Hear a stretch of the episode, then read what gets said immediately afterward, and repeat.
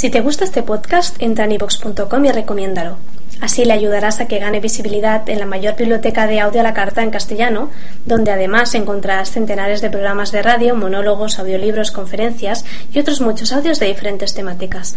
Ah, y recuerda que iVox es con V.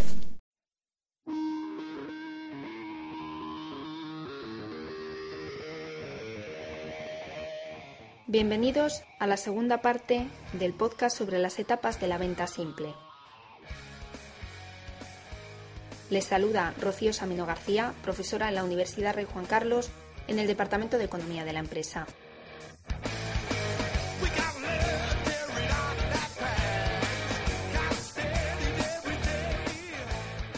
Recordemos las siete etapas de la venta simple.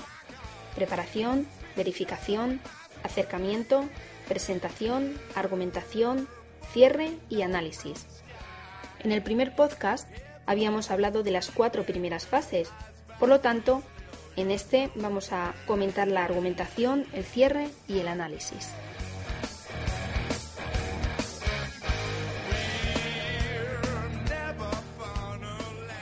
La quinta etapa de la venta simple es la argumentación. Se podría definir la argumentación como las ideas y razonamientos que proporcionamos al comprador para sugerirle, convencerle y persuadirle que realice la compra de nuestro producto o servicio.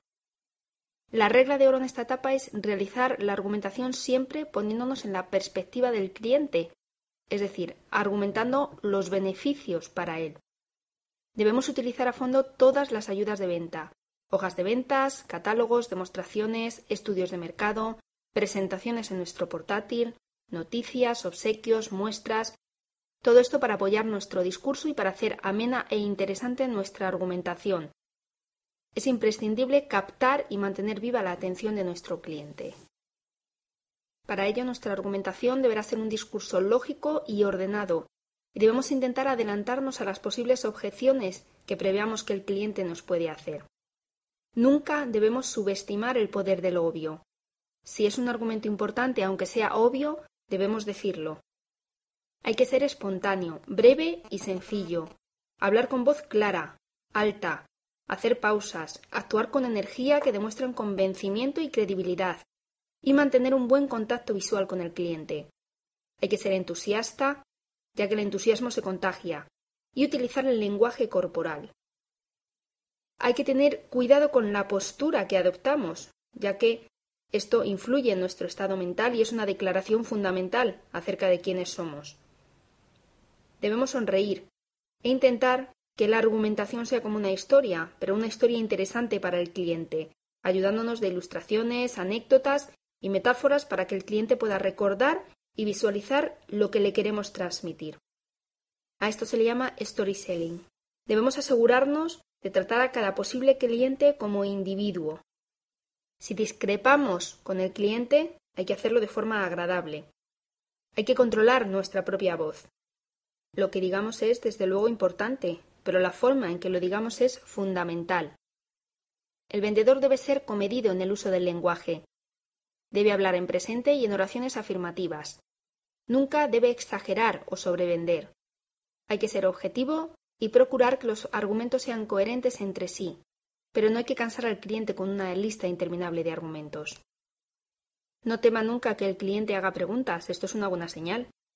Hay que responder a las preguntas del cliente, y si no puede, no tema decir que no sabe algo y que lo averiguará y se lo hará saber a su cliente por el medio que acuerden tan pronto como tenga la respuesta.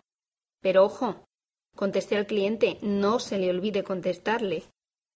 Recuerde siempre que un argumento se elabora convirtiendo las características del producto en beneficios o ventajas para el cliente. Pero no debemos dar al cliente solo rasgos y beneficios, sino el valor único. Es decir, debemos poner el acento en aquello en lo que nuestra empresa o producto es único y solo nosotros podemos hacer. La fuerza del enfoque del valor único empieza preguntando ¿qué necesita en realidad este cliente? ¿Y cómo puedo dárselo yo? Solo con este planteamiento es como se consigue realmente hacer ventas con valor añadido. Si es posible, en esta etapa deberíamos realizar una demostración. Si esta es in situ, estupendo.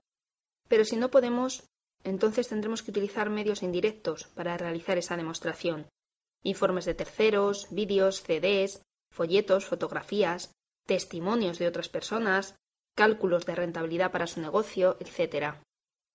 Una buena demostración, ya sea de forma directa o indirecta, transmite imagen de profesionalidad y además facilitará la etapa de cierre de la venta, demostrando al cliente que todo lo que el vendedor ha argumentado es cierto y comprobable. Queremos dar una serie de consejos para realizar una buena demostración. En primer lugar, hay que pedir permiso al cliente para llevar a cabo esa demostración. Debemos asegurarnos que en la demostración están aquellas personas que toman la decisión de compra o influyen en ella. Si no es así, debemos ofrecer la posibilidad de repetir la demostración ante otras personas. Debemos explicar al cliente en qué va a consistir esa demostración.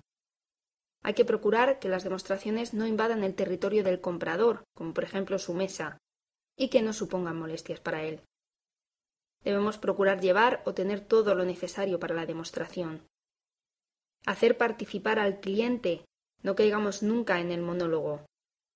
La demostración debe realizarse de forma seria y profesional, sin denigrar ni humillar a los competidores. Debemos procurar que la demostración sea sencilla y la entienda todo el mundo, y además que sea clara a la hora de interpretar los resultados.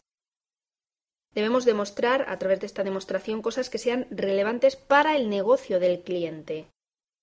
Debemos estar preparados para responder a preguntas de todo tipo sobre alternativas y sobre casos concretos y dudas que le plantearán sus clientes y debemos tratar siempre de cuantificar los resultados de la demostración en el sentido de cuál es el ahorro o la ventaja y cuánto supone esto desde el punto de vista económico para nuestro cliente.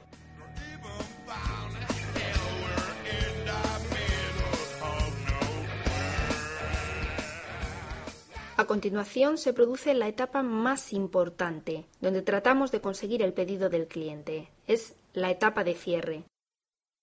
Si hemos trabajado bien cada una de las etapas anteriores, el cierre no es más que una consecuencia natural de todo este proceso. Para ayudar al cliente a dar este paso, es conveniente tener en cuenta y saber utilizar lo que comúnmente se conoce como las técnicas de cierre. Vamos a analizar algunas de estas técnicas de cierre. La técnica alternativa.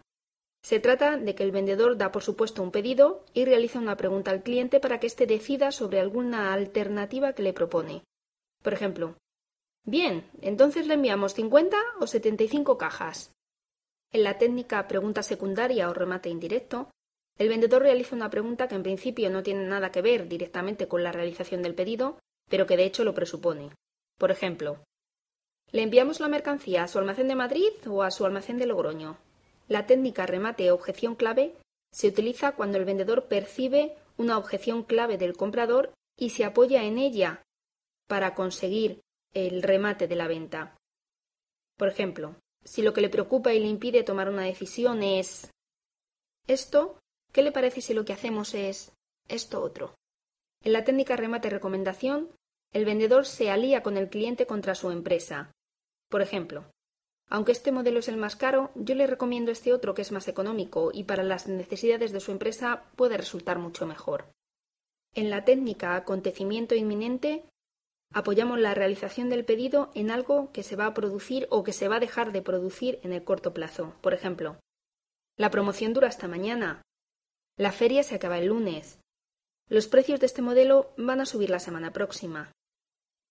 Y por último, en la técnica acción física, el vendedor presupone el pedido y da por hecho que se ha comprado. Por lo tanto, empieza a escribir el pedido apuntando con el bolígrafo los datos del cliente, etc. Si el cliente nos deja continuar, hay ya una implícita aceptación del pedido.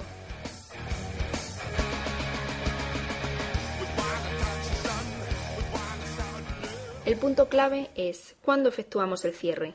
¿Cuál es el momento adecuado? Esta pregunta es de fácil contestación. El pedido se debe cerrar siempre en el momento oportuno. Ahora bien, ¿cuándo es el momento oportuno?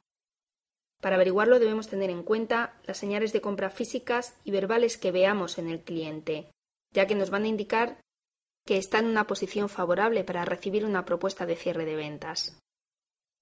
Algunas de las señales de cierre físicas que podemos apreciar en el comprador son asentir con la cabeza, tener una expresión satisfecha y animada, que sonría, se incline hacia adelante, se relaje, use la calculadora, pruebe el producto espontáneamente, examine de nuevo la muestra, cambie de tenso a relajado o abra las manos, se incline hacia usted, tome en sus manos el impreso del pedido. Y algunas de las señales de cierre verbales son afirmaciones o preguntas que realiza el cliente tales como es interesante o que vuelva a hablar del precio o que hable de descuentos, de plazos, que pregunte la cantidad mínima, que pregunte si tiene garantías, haga comentarios como esto parece que funciona o no me parece caro, plantee preguntas como ¿podría contratar un servicio de mantenimiento anual? ¿Puedo pagarlo a plazos? O bien haga planes. Si me quedara con este artículo, suponiendo que lo comprara, quizá debería esperar. Pero además de estas señales de cierre, no queríamos dejar de comentar algunas cosas que consideramos que matan el cierre de la venta. Por tanto, actitudes que hay que evitar. En primer lugar, iniciar el cierre sin un objetivo establecido. En segundo lugar, manifestar un comportamiento evasivo o rehuir el cierre. Un vendedor que no cierra es un mal vendedor. En tercer lugar, no efectuar precierres. Tenemos que ir construyendo un terreno común sobre el que ir hacia el cierre final. Por lo tanto, es siempre recomendable a lo largo de toda la entrevista de ventas ir llegando a acuerdos en varias áreas en las que el cliente vaya diciendo sí para ayudar así a la consecución del sí final. En cuarto lugar, elegir un momento inadecuado. Todo tiene su momento y su tiempo, y hay que saber elegir ese momento. En quinto lugar, no ejercer la presión adecuada. Ojo, esta presión tiene que ser coherente con todo el desarrollo de la entrevista y nunca debe sobrepasar ciertos límites. En sexto lugar, manifestar ansiedad ante el comprador, ya que el comprador reacciona poniéndose en guardia y negándose a realizar el pedido. El séptimo error es hacer concesiones innecesarias. ¿Por qué? Porque esto erosiona tanto nuestra credibilidad como vendedores como la rentabilidad de nuestra empresa y además plantea al cliente muchas dudas sobre si podría haber conseguido más y si por lo tanto este es el momento de aceptar el pedido o no. El octavo error es hacer sentir al comprador que se le ha ganado.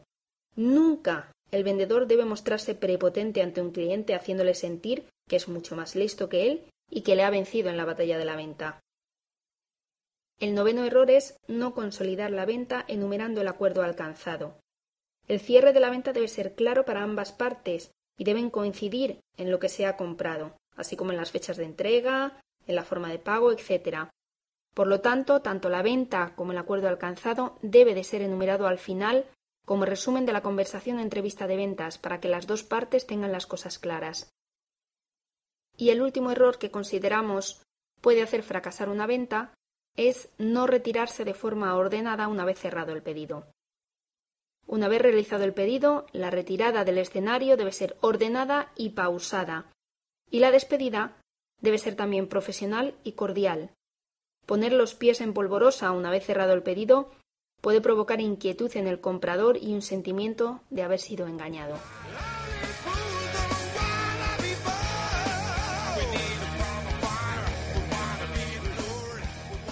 La última etapa es el análisis de la visita, en esta etapa final se trata de estar siempre en una posición de aprendizaje y mejora continua, aprendiendo de los errores y de los aciertos que hacemos en cada entrevista de ventas.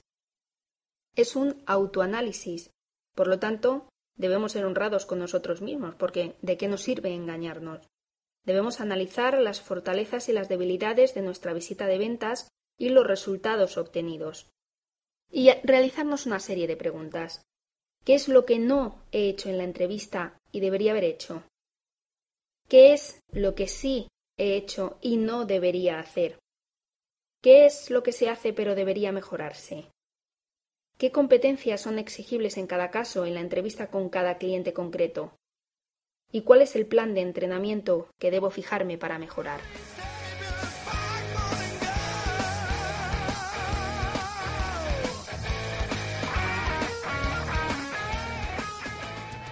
Ya hemos realizado la venta. Pero ¿y después qué? Quizá deberíamos haber introducido otra etapa que sería la posventa. En esta etapa se debe hacer un seguimiento al pedido para comprobar que todo va bien. Es decir, que ha llegado el pedido a nuestra empresa, que hay producto para enviar al cliente, que se le ha enviado, que le ha llegado bien. Tengamos en cuenta que cualquier problema que surja en estos pasos lo pagará el vendedor delante del cliente. Habrá que realizar un seguimiento de la implantación del producto en la tienda del cliente y un seguimiento de las ventas de esos productos. Sería bueno realizar un entrenamiento a los empleados del cliente para que sepan recomendar y vender los productos de forma adecuada gestionar los problemas y las quejas que pueda tener el cliente e intentar ahondar en la relación con el cliente y poner en práctica planes de venta cruzada, por ejemplo, para introducir otros productos.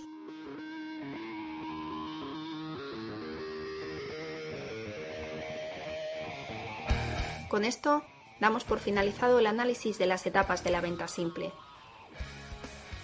Les ha hablado Rocío Samino García de la Universidad Rey Juan Carlos. Un saludo. Disfruten de la música de Electric Fence.